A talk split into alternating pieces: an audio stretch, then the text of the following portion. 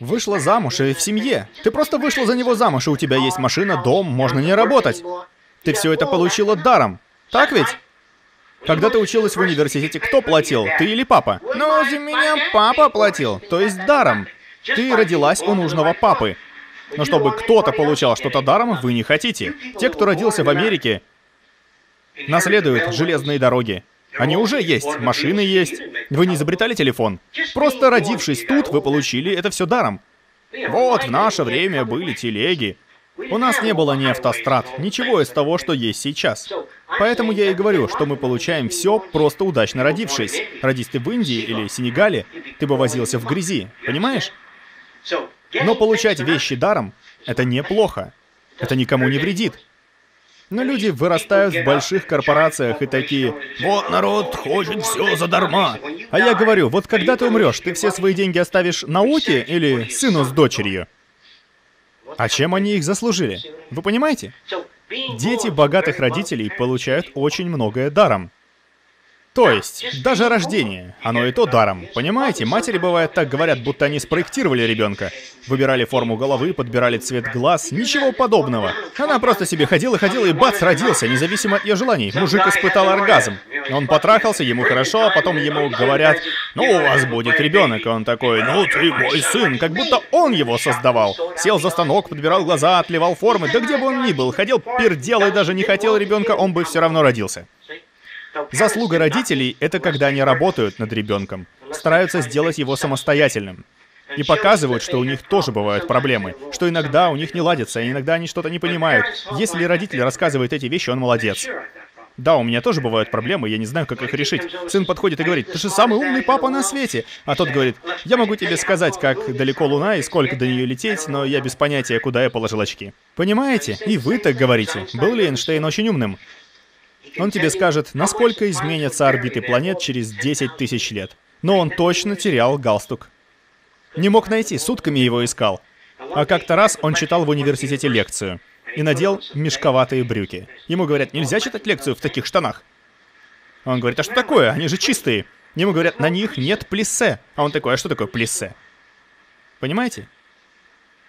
Для чего оно? Если брюки чистые, какой-то козел уперся в плиссе.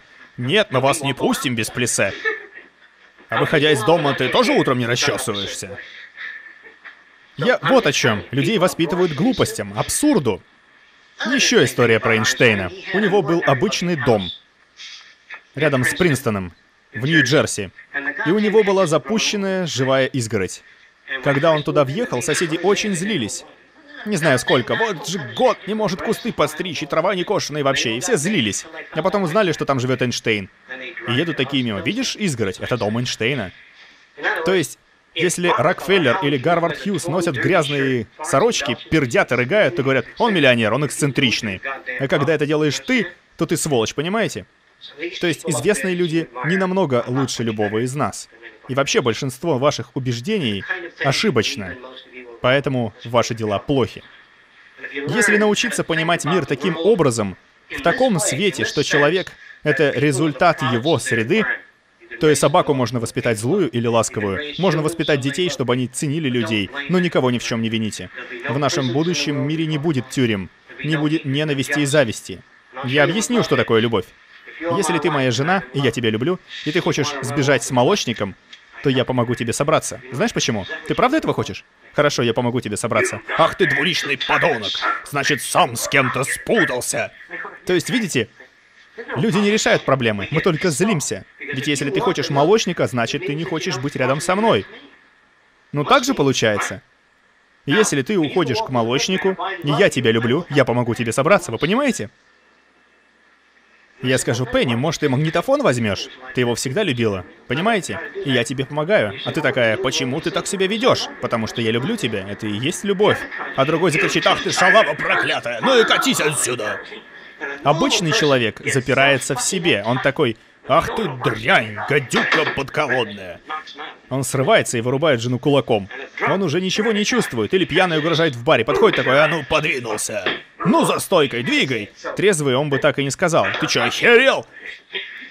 Он временно расслабляется. Так вот, знаете, если этот зажатый человек не будет бить, он сломается психически. Понимаете?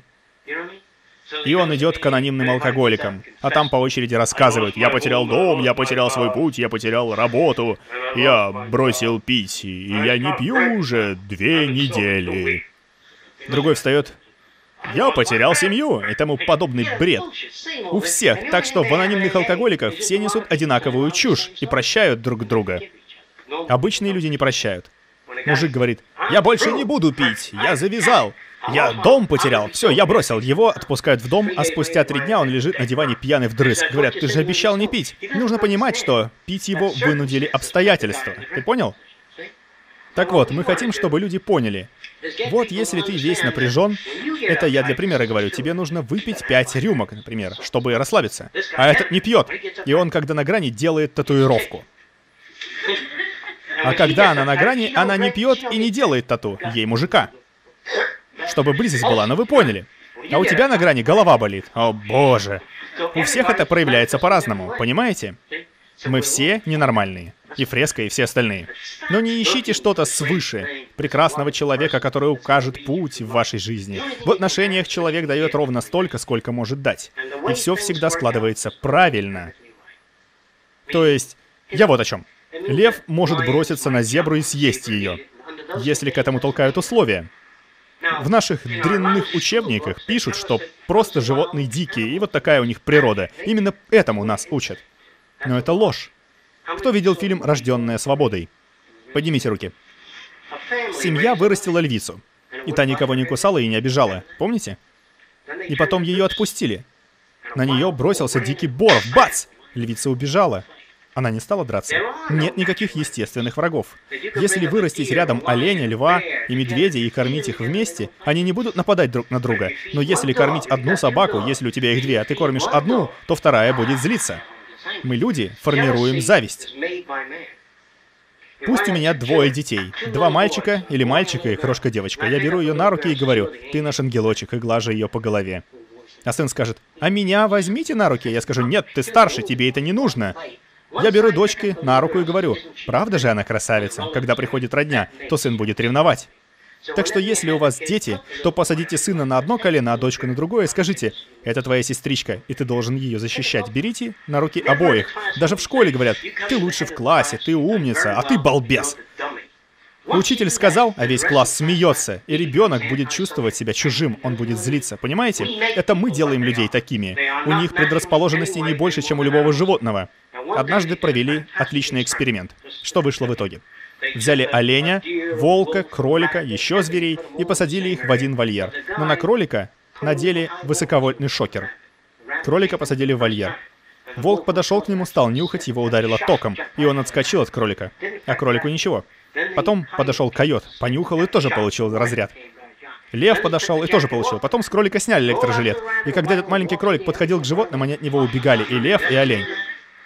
Понимаете? Нет естественных врагов. И убийц тоже нет. Нет плохих людей. Есть ужасные обстоятельства.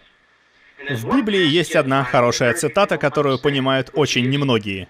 Не своими трудами, но милостью Божией. Что это значит? Обстоятельства, из-за которых ты попал в эту ситуацию, могли случиться и со мной. И там был бы я. В той же ситуации. Вот что это значит. А эти придурки читают свою Библию и даже не знают, что читают. Они этого не понимают. Это я все к тому, что современный научный подход, то, о чем я рассказываю, дает реалистичный портрет человека. Ведь мы получаем от человека то, что он может дать. Он такой, какой есть. Кто это понимает, тот понимает. Кто не понимает, тот обязывает людей. Если его обидели, а надо сказать, мне неприятна эта ситуация, потому что я так-то воспитан. Понимаешь?